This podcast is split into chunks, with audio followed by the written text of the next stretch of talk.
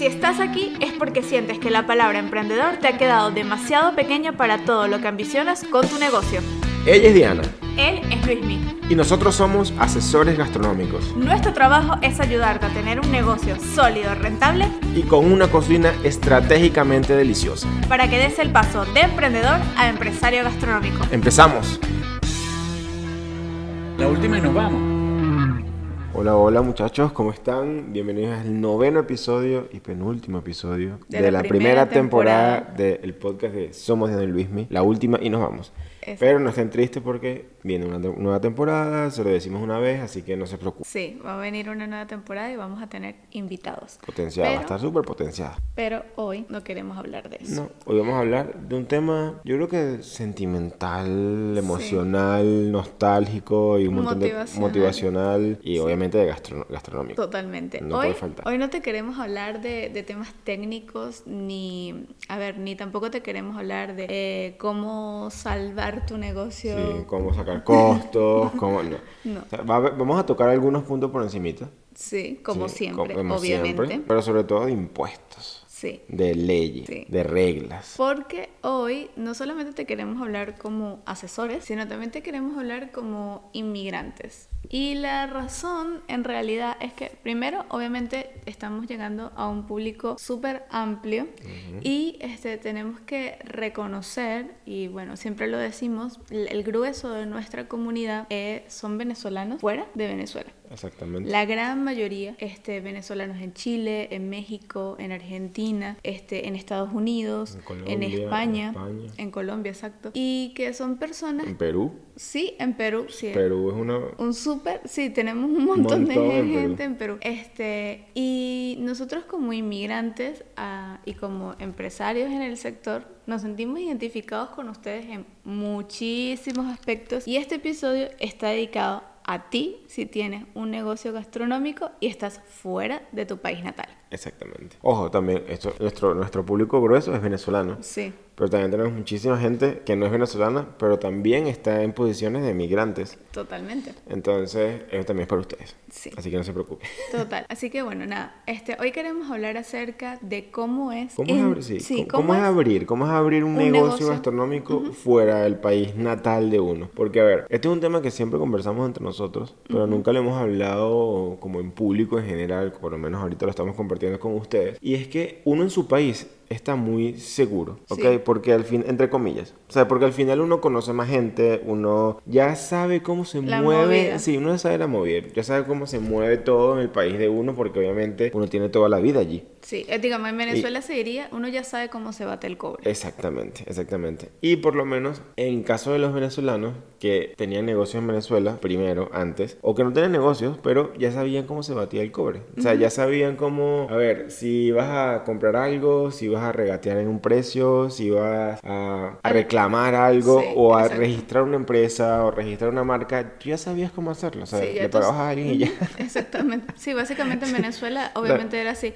Este, pero ya tú por lo menos sabías, o sea, si vives en Caracas, tú Sí. sabes que por lo menos en Quinta Crespo ibas y conseguías todo lo que necesitabas. Este, si ibas al mercado de Chacao también lo podías conseguir, cosas importadas también, pero mucho más costoso. Entonces, bueno, ya tú te sabías la movida, pero ¿qué pasa cuando este te toca por la razón que sea irte de tu país y tienes dos opciones, ¿no? Aquí, hay- aquí hay dos grandes tipos de, de empresarios gastronómicos.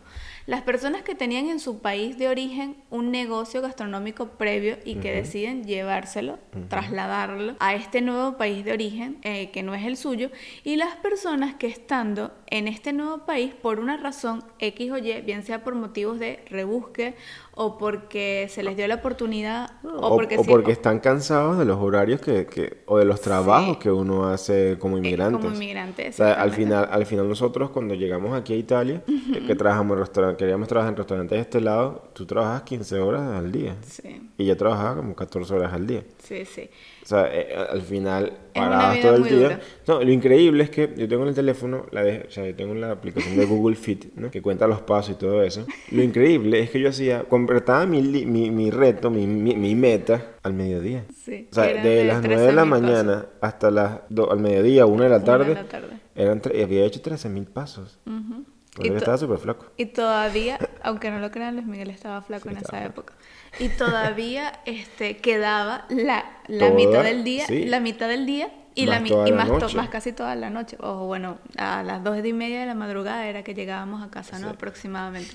Pero bueno, nosotros también te, te, queremos contar esta historia desde una óptica muy personal y, con, y seguramente van a salir muchísimas anécdotas personales nuestras en las que quizás te puedas sentir identificado eh, o identificada y, y, y, puedas ver ¿no? este, lo, que, lo que implica. Y obviamente aquí también estamos, vamos a robar muchas experiencias que, que hemos visto con, con ah, nuestros asesorados, porque el gran, a ver, el grueso de nuestros asesorados también son venezolanos que tienen negocios fuera de Venezuela. Y además que o sea, cuando, cuando, cuando, cuando comenzamos a trabajar con los asesorados, cuando ya prácticamente entramos en confianza y todo lo demás, porque, a ver, no es que nosotros no somos asesores así encorbatados, cara de culos, pues, no. Ya se habrán dado cuenta que ese no es nuestro no, estilo. nuestro estilo, no somos así. Somos además muy amigables, nos gusta conversar, nos gusta escucharlos. Y nos encanta, mandar notas de voz larguísimas. Entonces, obviamente, llega un punto donde los asesorados nos, comentan, nos comienzan a contar el, por qué crean el negocio. Y muchas veces es por, por este mismo tema que estamos hablando ahorita. Ojo, el por qué real, no el, por qué de las redes sociales, que me encanta la gastronomía, es mi pasión y este es mi sueño. No, el por qué es real. Sí, sí, porque al final, o sea, mucha gente trabaja con sueldos muy, por sueldos muy bajos que se les consume la vida en tiempo y al final no tienen vida. Entonces muchas llegas y te preguntas, coño, me fui de mi país para estar, para tener un sueldo de mierda, para trabajar 16 horas al día y no vivir. Entonces, ¿qué coño estoy haciendo aquí? Exactamente. entonces no es entonces ahí es como, es como el motivador o el, o el que, el punto Big Bang que hace explotar a las personas y dice, ¿sabes qué? Monto algo mío. Exacto. Ese es como, como dijimos hace unos episodios, el punto de quiebre. El punto de quiebre. El punto de quiebre es como ese lugar muy oscuro en el que te encuentras antes de dar eh, un gran paso antes de tomar una gran decisión. Para muchos obviamente ha sido el tema pues del negocio gastronómico. Como les decía, hay dos tipos de personas. Están los que se trasladan sus negocios previos y están las personas que de la nada, pues a raíz de muchas de estas cosas, o reúnen, reúnen una cantidad de dinero y deciden como montar un negocio gastronómico, ¿no? Sí, eso, eh, se ve mucho también. Se, antes se desarrollaba mucho, pero después de la pandemia yo creo que se desarrolló muchísimo más. Y es que en la, o sea, luego de la pandemia, a ver, muchas personas piensan que cuando emigran, buscan un trabajo seguro, un contrato, con un montón de cosas, tal, tal, No, no, es, ya se ríe, pero, pero es así. O sea, muchas personas pensaban o asumían que tener un contrato en una empresa o algo así era algo muy seguro que te iba a estabilizar. Pero en la pandemia se dieron, muchas personas se dieron cuenta y chocaron mucho, se dieron muchos encontronazos porque se dieron cuenta que el contrato no interesa. A ver, eh, sí. sobre todo, estoy hablando del sector gastronómico. O sea, sobre todo en el sector gastronómico. Es un tema complejo. Es un tema complejo.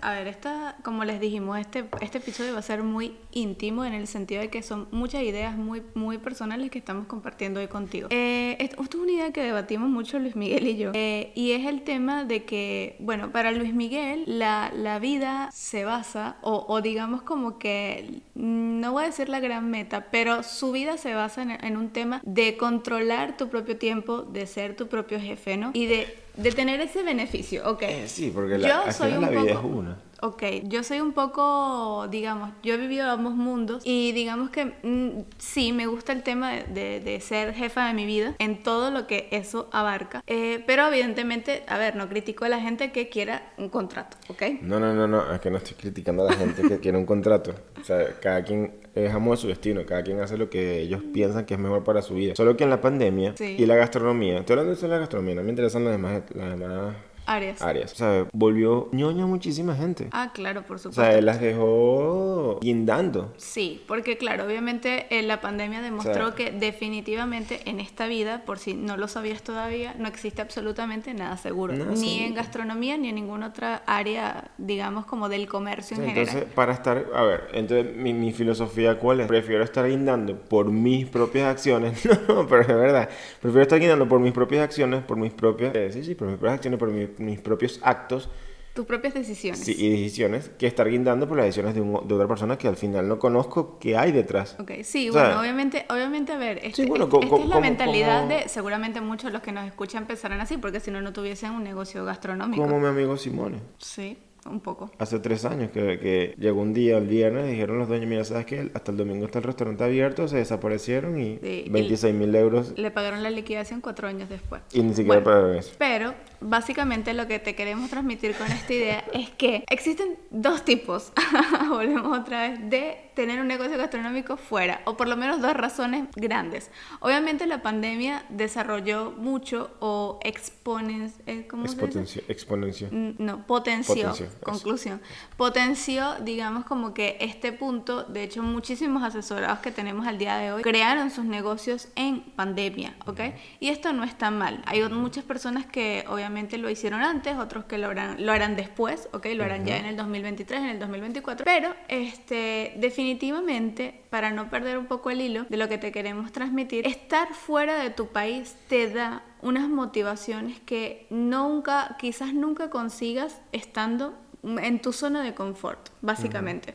Es ser inmigrante te hace salir por completo de tu zona de confort y te hace enfrentarte a una cierta cantidad de circunstancias y de desafíos que quizás si tenías un negocio antes en tu país nunca los hubieses tenido o los resolvías de una manera completamente distinta a como los resuelves estando en otro lugar, Sí, que no es el tuyo. sí, y much- muchas veces, muchos, em- muchos empresarios gastronómicos o emprendedores que están haciendo el paso, están haciendo el cambio, esos empresarios gastronómicos, se chocan con este muro. Se chocan con este muro y muchos no se levantan. ¿Y cuál es este muro? Por lo menos en la mayoría de los países. Realmente esto es en prácticamente casi todos los países con los que hemos trabajado, exceptuando Venezuela. Y son por lo menos la- la- las normas sanitarias. Sí. Las normas sanitarias y los permisos sanitarios que tienes que tener sí o sí el negocio. Sí. Esté desde casa, esté desde fuera, esté de donde sea. A ver, por lo menos aquí le- les cuento. Cuando nosotros llegamos a Italia, nuestra idea era trabajar un periodo tipo seis meses en un restaurante de estrella Michelin y luego ya mm, traernos nuestro catering, ¿no? Eh, nuestro catering nosotros lo empezamos en casa. Después eh, que él creció a un nivel, lo mudamos a un centro de producción, ¿ok? En Venezuela nunca hubo problema con empezar un, un lugar de, digamos, un negocio de comida en casa. Y de hecho hay países en donde no lo hay, como por ejemplo Estados Unidos, este, Inglaterra. Sí, pero te permiten, pero igual tienes que tener los permisos. Claro, igual tienes que tener la permisología Solo que el te lo, Estado exige. solo que te lo permiten dentro de tu vivienda. Sí, exactamente. Entonces, bueno, esa era nuestra idea cuando llegamos aquí a Italia. Eh, pero resulta que la realidad era completamente lo opuesto. Apenas nosotros pusimos un pie en Italia y como que nos empezamos a topar con gente conocida, lo primero que nos dijeron fue, nunca en tu vida hagas ni siquiera una torta para vender desde tu casa porque te va a caer eh, algo que aquí El se llama la agencia del entrate, que es la gente de impuestos, el, El- NAS, el NAS. que eso es la policía de salubridad y yo no sé qué tanto. Y luego la policía, policía, que, que son los carabinieri. Y de, en aquel momento nos metieron un psicoterror Sí, a no, morir. Nos, nos bloquearon por mucho tiempo. Sí. Nos bloquearon por, por, por, por un periodo de tiempo grande. este, porque además que por lo menos aquí en Italia todo es muy complicado. Sí, bueno. O sea, todo es muy protocolar todo. Sí. Hay mucha, como, como, Como dicen, dicen acá, aquí, mucha burocracia. Sí. Eh, lo dije en italiano, por eso no el acento, hay mucha burocracia. Sí. Eh, mm, palabras más, palabras menos. De hecho, una vez tuvimos un asesorado acá en Italia que le tomó dos años, ellos son venezolanos, tienen un food truck de comida venezolana, les tomó dos años regularizar Todos sus papeles antes de tan siquiera vender el primer producto. Y eso, para un negocio gastronómico, es mucho tiempo. Entonces, cuando, cuando ustedes estén afuera, cuando ustedes estén en los países donde están ahorita, cada uno de ustedes, tienen que empaparse, de pero empaparse ustedes mismos. O sea, no se dejen empapar por otras personas, Sí. porque al final las demás personas se- te van a hablar a base de su experiencia. Entonces, si, obviamente, si tuvo una experiencia negativa, te va a decir algo negativo. Si tuvo positivo, te va a decir algo positivo. Pero no significa que a ti también te vaya a ir o positivo o negativo. Exactamente. Entonces, yo siempre, o sea, yo siempre recomiendo a todo el mundo, no solo a mis asesorados, sino también a mis amigos, investigar ustedes mismos las cosas. Investigar ustedes mismos las cosas, empaparse ustedes mismos de todas las cosas, de todos los permisos, porque muchas veces, o sea, cuando una persona te averigua algo y después esa, esa persona te da esa comunicación a ti, muchas veces cambia, muchas veces se distorsiona. Sí. Entonces es preferible hacerlo tú mismo. Yo sé que es trabajoso, yo sé que es un fastidio, quizás no tengas tiempo, pero tienes que sacar el tiempo para hacerlo. Sí, a ver, muchísima gente nos pregunta, sobre todo en Instagram, gente que está en Venezuela. Eh, digo gente que está en Venezuela porque es la gran mayoría de personas que hacen esta pregunta puntualmente. Y es, quiero, estoy en Venezuela, tengo un negocio, ¿ustedes saben cómo puedo hacer o qué me aconsejan ustedes para trasladar mi negocio a X país? Y de verdad que, claro, aunque las leyes cambian, digamos, relativamente entre país y país, las recomendaciones o digamos como que las, los lineamientos generales para los negocios gastronómicos son muy parecidos Sí. en los diversos países. Por ejemplo, Chile es un país súper estricto con temas de salubridad y con temas de sanidad, que en Chile es el Saremi, y ya lo tenemos bastante claro porque todos nuestros asesorados Sí. siempre tienen algún tipo de problema con, con esta permisología que la saca la municipalidad. Este, en teoría, por ejemplo, en Chile no se permite hacer, eh, tener centros de producciones desde casa, ¿ok? Lo que pasa es que muchísima gente lo hace por, bueno, porque o empezaron en pandemia o porque el negocio inició siendo un rebusque, Sí. pero al final del día, pues no es así. Y lo mismo sucede, por ejemplo, en España, lo mismo sucede en Colombia, o por lo menos también, ojo, esta ha sido No. un poco la experiencia que hemos tenido a través de nuestros asesorados que nos han comentado también cómo ha sido la dinámica para ellos. Los únicos países con los que hemos trabajado que les permiten dar, o sea, que les dan una permisología para trabajar desde casa son Inglaterra y Estados Unidos. Sí. O sea, que hay, un, hay una cierta, es como por decir algo, es como si es como por decir un- una producción artesanal, por decir algo, ¿no? Exactamente. Que te permite trabajar desde tu casa. Siempre y cuando tengas tu cocina adaptada Adaptada, sí. a una serie de normativas que Sí. no son tan exigentes como las normativas de un local comercial. Por ejemplo, en Inglaterra, si tú quieres, tú puedes tener un centro de producción desde tu casa, pero no puedes tener mascotas dentro de la casa. Exactamente. Tienes que tener un horno específico, tienes que tener una serie de, in- de instrumentos de cocina muy específicos, igual que tienes que tener Sí. posicionadas las ollas y los cuchillos de una manera Sí, guindados y todas esas cosas. Y debes tener unos productos de limpieza y sanificación específica para la cocina. Exactamente. Pero son cosas sencillas. Sí. O sea, son cosas tontas a comparación con, por lo menos aquí tal. Sí, aquí en Italia, a ver, por lo menos en el caso de esta gente que, que les decíamos que son venezolanos acá en Italia, ellos sí están desde su casa, pero eh, la parte de abajo de su casa tuvieron que acondicionarla en un Un centro- 100% en un centro de producción. O sea, en esa parte no es que ella está en su cocina, a diferencia de Inglaterra. En Inglaterra tú puedes cocinar en la misma cocina en donde produces, pero aquí en Italia no. Entonces ellos tuvieron que reformar toda esa área de su casa y transformarla en un centro de producción, obviamente no abierto al público, solamente se produce y ya, pero también ellos tienen un food truck. Entonces, digamos, el sistema de ventas es completamente distinto. No, y, y tuvieron, ellos tuvieron, tuvieron que sacar permisos para el food truck y para de producción. Exactamente. Y eran dos cosas totalmente distintas porque cada uno tiene especificaciones distintas. Sí, y también, bueno, ellos también eh, quisieron hacer el tema del gluten free, Ah, que sí. esto es una cosa súper importante. Sí. Eh, hay, hay quizás países, yo nombro Venezuela porque es, digamos, en el que más tengo experiencia con este tema, en donde la palabra gluten free es como demasiado popular y Sí. todo el mundo la utiliza y es como, ah, sí, gluten free. En realidad, para tú poder decir gluten free y poder decir que un producto es gluten free, por lo menos estoy hablando de Estados Unidos y de Europa, aunque hay restaurantes, incluso restaurantes estelados que no respetan esto que les voy a decir, Es muchísimos, muchísimos. que son la gran mayoría, la verdad. Pero legalmente hablando, si tú colocas en tu menú que tienes un producto gluten free y no tienes el aval de la Asociación Internacional de Gluten Free, a ti te pueden meter una multa, incluso te pueden llegar a cerrar el restaurante. ¿Ok? Estoy hablando de Estados Unidos y de Europa. ¿Por qué? Porque estamos hablando de alergénicos. Y esto es una cosa que quizás pueda aplicar también en México, en Chile, en Argentina, en, en otros países de América Latina. Pero y que, al, fi- al final puedes matar a las personas. Totalmente. O A sea, hay, hay una, a ver, hay personas que son celíacas que solamente se les irrita el, el colon y digamos como que pasan un mal día o una mala noche. Pero hay personas que pueden llegar a morir por, a causa de su celiaquía. Entonces, obviamente, decir que un producto es gluten free o que un producto es X o Y requiere una serie de permisologías que quizás para nosotros venezolanos era como muy a la Sí, ligera ah, decirlo. no le interesa, es como cualquier cosa. Y, Sí. ese, y, ese, y esa es la cuestión de este episodio, sobre todo, que no pueden irse y no pueden tener la mentalidad que tenían en Venezuela, por decir algo, digo Venezuela, este, cuando vayan a abrir un negocio fuera de ella. Porque se van a caer. Sí, van a se van a caer, un- un va- gran va- impacto. van a tener un gran impacto, pueden tener, mira, pueden caer en multas, pueden encerrar locales, porque están en un país país donde realmente las cosas funcionan. Y aunque en Venezuela está el punto de sanidad, está todo eso, pero hay demasiada corrupción. Hay muchísima corrupción que al final pagas todo. Sí. Pagas todo y te dan los permisos y tal. Y, pero en realidad, la realidad es que no cumplen esos. Sí. No se cumple eso. O no se cumplen un 100% al nivel que te lo exigen fuera. Exactamente. Otra cosa que la gente suele cometer y, y en donde se suelen caer es pretender que la comida que tú hacías en tu país de origen Va a ser la tal misma. cual va a gustar en el nuevo país. Esto es, bueno, mm, no voy a decir que es un error porque quizás tú puedas pensar, bueno, pero es que obvio, ¿no? Si, en- no sé, si en mi país los tacos eran súper picantes, en el resto del mundo tienen que ser igual. Y no. No, tienen, ti- o sea, ustedes tienen que adaptarse y tienen que comenzar, pues como siempre les comentamos, pues ti- tienen que empaparse de la cultura en donde están. Este, no es que van a cambiar su oferta gastronómica, no es que van a cambiar todos sus platos, pero sí los puntos de sal, los puntos de pimienta, los puntos dulces, todo eso, los ingredientes que más gustan, los ingredientes que no gustan. Y los que- ingredientes de estación. y sí, sobre todo, por lo menos aquí, por lo menos en Venezuela. Sobre esto, esto va como para Europa en general. Este, España se sale un poco porque España utiliza bastante esto, pero por lo menos Italia, Francia no. Y es el cilantro. Sí.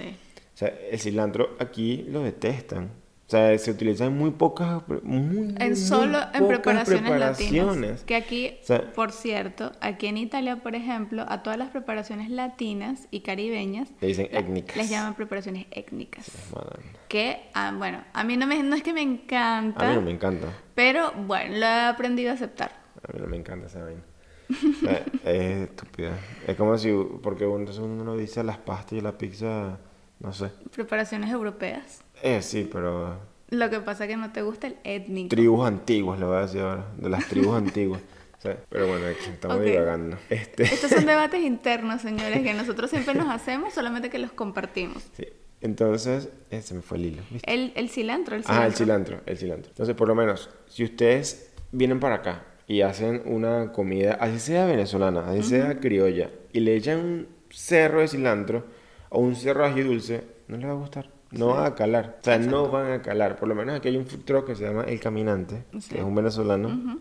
Que es súper famoso súper famoso, súper famoso. Este, ya tiene un camión, dos bicicletas, como tipo, con, o sea, es una bicicleta que adelante tiene una plancha y eh, tiene su, su estilo. Al final él todo, lo ha adaptado todo a, a aquí. Al estilo, sí. Porque Por- su clientela es italiana, su clientela no es latina. Sí, los latinos le compran, pero Aparte no que es aquí la cantidad de venezolanos que hay en Italia en comparación a otros países es cero. Es mínima, O es sea, mínima. Y la mayoría está en el sur. Sí, y o- ojo, aquí en Italia, digamos, así hay tequeños, puedes conseguir tequeños no industrializados, o sea, no en un supermercado, tienes que comprárselo a alguien. Y son carísimos. Y son súper caros. 50 euros. Sí, son súper caros porque la materia prima es carísima. Ah, esta es otra cosa, por lo menos en hacia Salerno, un poco más abajo, en Campania, hay una gente también venezolana que por cierto nos siguen en Instagram. Eh, ellos hacen tequeños. Ahorita vi que abrió otra, otra gente venezolana. ¿Quién? Caracas, no sé qué vaina. ¿Ah, sí? Sí, una Mm, cosa de bueno, arepas. po- poco a poco. Por allá, por, por Calabria. Sí, eh, en el sur hay un montón, hay un montón de gente venezolana. En el norte, la verdad, hay súper pocos. Bueno, esta gente que hace tequeños, ¿no? Obviamente cuando yo lo vi, yo dije, no, tengo que pedir estos tequeños, aparte que se vean súper lindos. Y cuando... Ah, el transporte. Cuando ¿no? me La dijeron forma el transporte, Sí, sí. esto es importante. Eh, fíjense una cosa, ellos son una, eh, digamos, lo que aquí llaman una pastillería, ¿ok? Una, una Sí, una pastelería, pastelería. panadería, lo que sería por allá. Eh, y hacen sus propios pequeños, ¿no? Pero resulta que por temas de sanidad, volvemos otra vez al tema de las normativas, ellos, aunque aquí en Italia se puede hacer delivery desde Sardeña hasta Torino y no pasa nada, ¿ok? A un tema de permisología, tienen que tener una serie de indumentarias a la bolsa, no puede ser simplemente el empaque, la bandeja de los pequeños. Tiene que venir con una cava refrigerada, con unos hielos especiales que duran yo no sé cuánto tiempo, con un tipo de, digamos como que de, de- ¿cómo se llama? de transporte específico de alimentos que no sé qué tanto. Bueno, al final del día los pequeños tipos valen 10 euros y el transporte vale 30. Entonces, obviamente te hace un producto excesivamente costoso que yo dije, de verdad dije, me parece súper caro. O sea, no, por unos pequeños, por más que sea, los puedo hacer en mi casa. Y al final se les olvida, ella se le olvida que su esposo es chef. Sí, bueno, pero oh, yo eh, sí les digo una cosa, casa de herrero, cuchillo de palo, ustedes lo saben. No, no, no, es la verdad.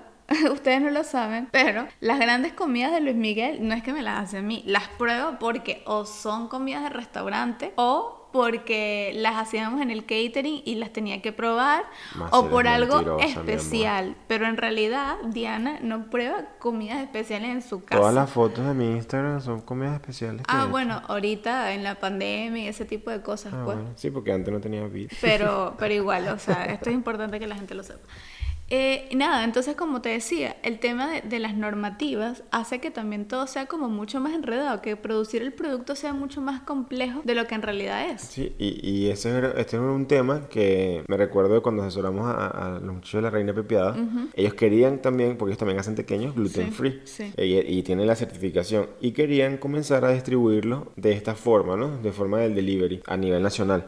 Y uno de los impedimentos era eso. Sí. Porque la permisología para sacar eso, para tener ese como que ese sello de poder, exp- no exportar, sino movilizar ese producto a nivel nacional por toda Italia, tardaba un montón, me recuerdo. Tardaban ocho meses en sacarlo, tenía que... Es un montón, era un No, montón no, de no solo eso, sino también era un tema de transporte, de que tenía que tener una, una, una cadena de frío ininterrumpida, porque si tiene una, si luego esa cadena de frío se interrumpe, en el caso de los pequeños no es que se daña, porque a ver, aquí cadena de frío se llama y lo que en muchos países se, se, se- también se llama lo mismo, es que el producto no puede bajar de menos 18 grados. Es decir, si tú tienes un producto que llegó, te llegó a tu centro de producción en menos 19 grados, se considera que la cadena de frío se ha roto, ¿ok? Entonces ese producto puede Sí, entrar... pero si, si va para arriba no hay tanto problema. No, bueno, perdón, sería menos 17. Exacto. Este, ese- esa cadena de frío se ha roto y obviamente pues puede ser que el producto esté dañado. Por un grado no se va a dañar, pero las normas a nivel europeo y sobre eh, también en Estados Unidos son Sí, súper sí, exigentes. por, por lo menos aquí, por ponerles un ejemplo, que es algo que ustedes también deberían hacer en estos países que son tan exigentes con las normativas, con, sobre todo con las normativas sanitarias, es que por lo menos yo en el restaurante cuando llego tengo que hacer- anotar la temperatura de todos los neveras, de todos los frigos, de todos los cavafrigos, no sé qué en un documento que es del, del, Sí, del NAS. O sea, al final, ¿por qué? Porque hacen inspecciones a lo loco. Un día te pueden llegar, mira, hacer una inspección, y si tú no tienes nada de eso, adiós. Sí, igual Te como llamabas. algo, algo que se llama la trashabilidad, que en realidad es como la rastreabilidad. Sí. El rastreo del producto en- de la materia prima. O sea, de dónde todo viene, cuánto tiempo ha estado Sí. en tu frigo, quién te lo dio, todo eso se tiene que hacer. Sí, y de hecho por- creo que en Chile, en Chile también lo exigen. Sí, no, igual no sé si los restaurantes lo hacen, pero en Chile también lo exigen. Igual que la- las batidoras. Sí, las, O sea, por lo menos aquí hay una exigencia, te lo exige la ley. O sea, cuando tú tienes un negocio gastronómico, tienes que tener un producto que se llama la batidora. La batidora es como un horno, pero a la inversa. Eh, te congela a menos 40 grados, menos 40, y unos que llegan a menos 60 grados. O sea, básicamente te congela todo inmediatamente. Entonces no permite que, eh, por lo menos los pescados, cuando son frescos, antes de poder utilizarse, tienen que pasar por la batidora. Tienen que congelarse a menos 40 grados y después lo puedes descongelar y utilizar. Exactamente. Si no lo puedes hacer. La- Entonces- o sea, el rastreo, la trachabilidad, te, te, te dice básicamente todos los productos aquí lo tienen que tener, las grandes industrias las tienen que tener. Y básicamente es un billetico que te dice este, si cuántas veces ha sido congelado, si ha congelado, si no ha sido congelado, o sea, cuánto tiempo dura, de dónde viene, por lo menos Sí. las tallatas que son, ¿cómo se llaman? Las carnes, los Las filetes. solo- so- El solo- solomo. el solomo, que son las tallatas. El solomo, el fileto, que es el lomito, todo eso. Por lo menos hay muchos que vienen de Irlanda. Entonces te dicen el número de la va- del, del vacuno, del, De la vaca, de la del vaca, animal. si es vaca, si es vitelo, si es... O sea, Sí. vitelo es el vaca chiquitica, la bebé. O sea, entonces te dice absolutamente todo. Sí, obviamente esto, eh, digamos, ustedes diciéndoselos, ustedes dirán, wow, esto es demasiado y da como miedito hacerlo, pero la razón por la cual se los queremos contar es para que, no para que les dé miedo, sino al contrario. Sino para que lo tengan presente. Para Para, que estén tengan- un paso más adelante. Exactamente, para que lo tengan presente y para que puedan entender mejor cómo manejarse o cómo deberían de gestionar a nivel interno su negocio. ¿Qué sucede? Obviamente todo esto se lleva en paralelo a la estructura de costo, la distribución del precio, el manejo del inventario, o sea, todas estas cosas suceden en el mismo momento, ¿ok? Obviamente quizás puedas pensar, bueno, pero es que me divido en 20 mil. Sí, en cierta medida sí te tienes que dividir en 20 mil porque cuando ya estás en un local físico o estás en, en un saliste del negro, pues, o sea, saliste de la clandestinidad. Estás ya de abierto al público y abierto a las inspecciones del Estado. Tienes que estar blindado por todos lados. Tienes que mantener absolutamente todo bajo control. Y aquí viene otro tema en donde la gente se cae y se cae un montón estando fuera y es el tema de los, impuestos. Lamentablemente en Venezuela, si eres venezolano, el tema de los impuestos es una zona muy gris. Eh, digamos que no tenemos esa presión de, de pagar eh, impuestos como se pagan en otros países. o sea, en otros países es muy severo. Sí, por lo menos en Venezuela hay gente que paga, que reduce el impuesto, que lo suma, que hace un montón de cosas que no se deberían hacer.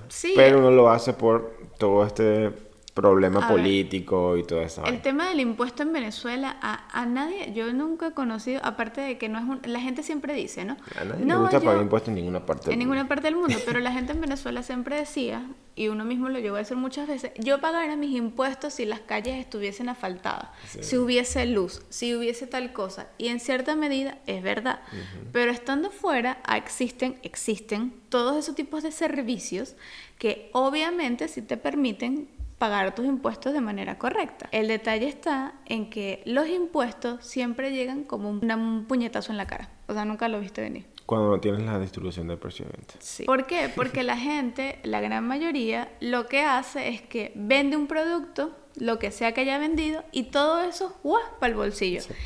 Y en verdad no, o sea, tú tienes que pagar impuestos sobre la renta, tienes que pagar IVA, tienes que pagar tasas municipales, tasas por, digo, tasas por el tema de la sanidad, o sea, tienes que pagar un millón de, impuestos. Por eso los productos fuera son tan costosos, porque toda la cantidad de impuestos que tienen que pagar detrás es brutal. Sí, y por eso también es, el aumento de los precios cuando, cuando tan abrupto cuando sales de casa a un local comercial. Porque obviamente los gastos y todo lo que el negocio tiene que soportar es mucho mayor. Totalmente. Entonces, obviamente, cuando vienes a ver, este, ahí es cuando te das cuenta y dices, es que emprender fuera, o sea, emprender en, en, la fase, en la parte inicial, ¿no? No es rentable o no es tan rentable como en Venezuela. En Venezuela hacía más dinero. El problema es que obviamente hacías más dinero porque disminuías impuestos, dejabas de pagar un montón de cosas. En Venezuela tampoco. Y hacías dinero muy rápido. o sea, Y esa es la sensación, no es que en Venezuela se hace plata. Sí, en todos los países del planeta haces plata. O sea, los chinos van a hacer plata ahorita en Afganistán. Sí. O sea, en cualquier país puedes hacer dinero. A ver, nosotros siempre somos del criterio de que la gente tiene la falsa creencia de que en Venezuela se hace plata y en el resto del mundo no. Lamentablemente en, en la, ¿cómo se llama? La la revista Forbes. En la Forbes no hay venezolanos. O sea, está Lorenzo Mendoza el puesto número 500 no sé cuánto. O sea, lamentablemente los número uno están en otros países. So, en el resto del mundo también se puede hacer dinero. Simplemente que tienes que tenerlo más... Más bajo control. Más bajo control. O sea, saber todo. Por lo menos aquí en Italia las tasas son gigantes. Sí. O sea, aquí el IVA es del 23%, del 22%. Eh, los impuestos que tienes que pagar al Estado son enormes. O sea, te quitan el 35%, 40%, dependiendo de tus ingresos, dependiendo. Entonces, obviamente aquí Italia, Italia es como, tiene un... Tiene es complicated. Eh, sí, es, es complicado. O sea, Italia es un país complicado para las personas que quieran hacer negocios, pero, a ver, es posible. Es, posible. O sea, existe gente que hace negocios digitales, por ejemplo, y son multimillonarios, existen este, familias que tienen años en restauración y son súper millonarios, digamos, no es que es imposible, se puede hacer, solamente que obviamente tienes que ser mucho más cuidadoso al momento de cuidar tus números. Sí, sí, porque las represalias, si llegas a pagar, si llegan a descubrir que no pagaste un impuesto, una tasa, un permiso, la renovación de un permiso. Sí, básicamente eh, la multa que te va a caer es brutal. Entonces, obviamente, estos son temas este, que sí, quizás lo sepas por, por un tema de que siempre, siempre ha existido e, esta cosa de en el resto, el resto del mundo funciona menos Venezuela. Sí, pero eh, lo que tienen que entender es que la gente, muchos de ustedes no le dan la importancia necesaria, la importancia que requieren estos, estos temas tan,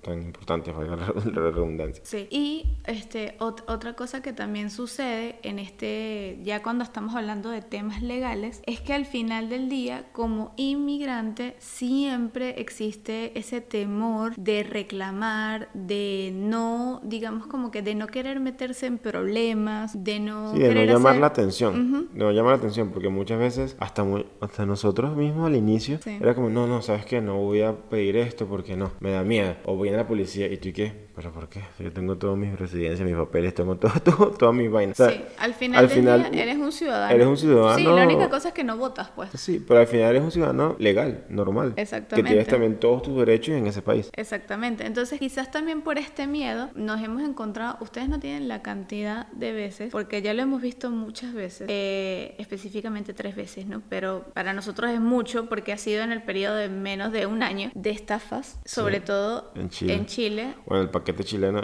nosotros entendemos de dónde viene ese nombre de paquete chileno. Porque... El, paquete chileno existe y es real. De verdad, si estás en Chile, cuando te vayas a ir a una dark kitchen, porque siempre les ha pasado a las personas o que están buscando una dark kitchen o que pasan de su casa a la dark kitchen. Atención, por favor. Lean este bien todo, lean bien los contratos, sean fastidiosos, sean exigentes, porque, a ver, ustedes son empresarios.